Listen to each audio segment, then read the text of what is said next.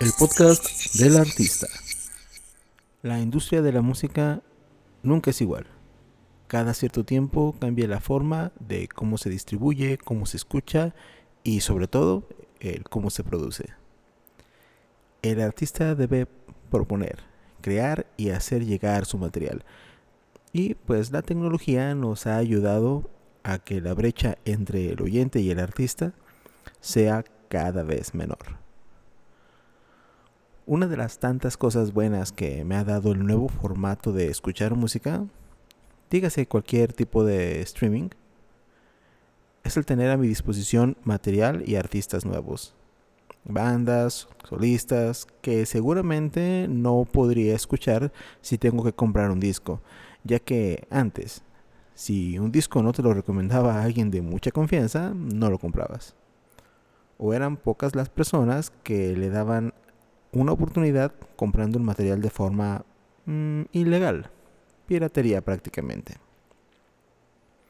Hoy el material del artista está ahí y le puedes dar una muy sincera oportunidad.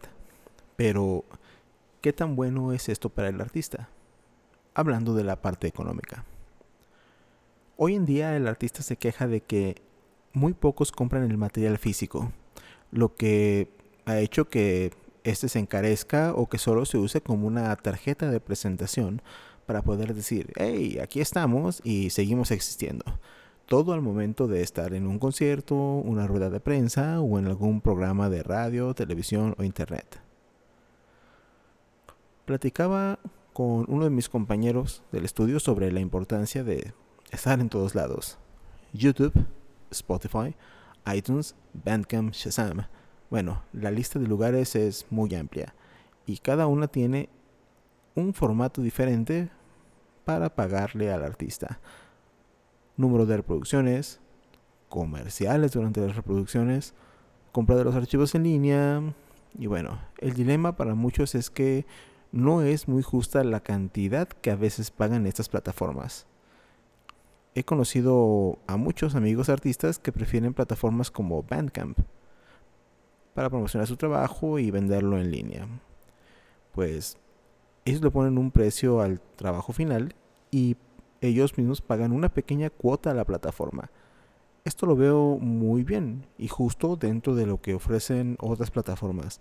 Pero ¿y las demás? Es simple, pagan muy poco. y es necesaria una cantidad considerable de reproducciones para empezar a tener ingresos. Yo soy un usuario y fanático de Spotify y solo compro el material físico cuando conozco personalmente a uno o varios de la banda. De hecho, me atrevo a decir que he gastado más comprando canciones y pagando plataformas en streaming. He gastado más el año pasado que los dos años anteriores.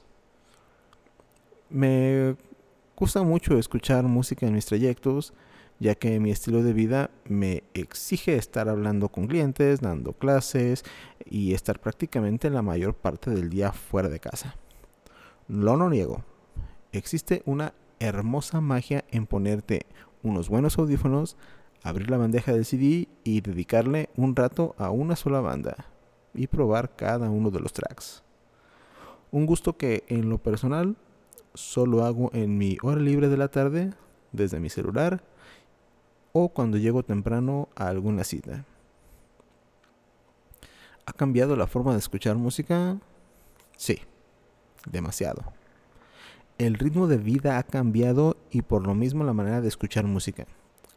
David Byrne habla de esto en su libro, ¿Cómo funciona la música? La gente escucha música dentro de lo que quiere y puede. Como ya lo dije, basado abiertamente en su ritmo de vida.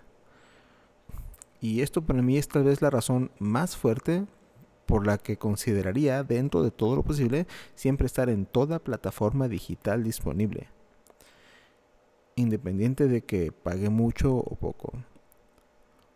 Los fans siempre te van a seguir en donde estés. Eso es innegable. Si acostumbras a los fans a pagar siempre por la música, ellos lo harán.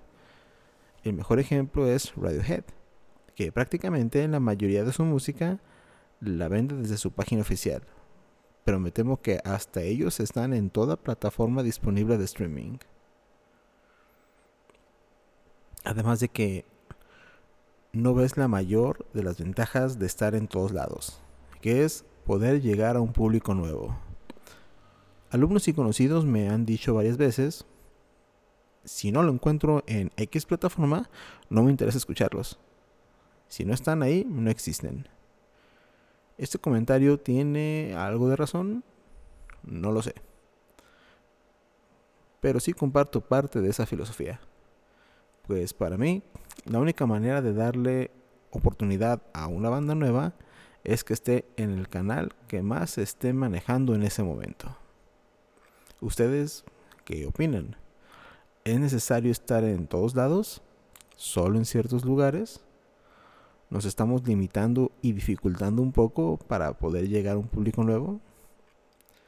Es un tema algo largo, donde al final el artista tiene la última palabra. Y pues este capítulo solo lo quise hacer para dar una pequeña opinión. Gracias por escuchar el podcast del artista. Soy Miguel Ángel Calderón. Seguimos haciendo el programa, pero aún estamos en reestructuración de temas, tipos de contenido y formatos.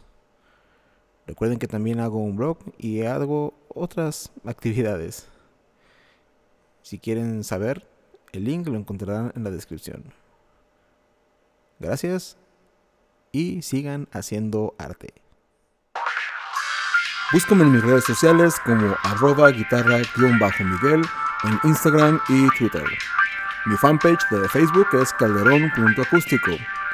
Mi correo electrónico contacto del músico gmail.com.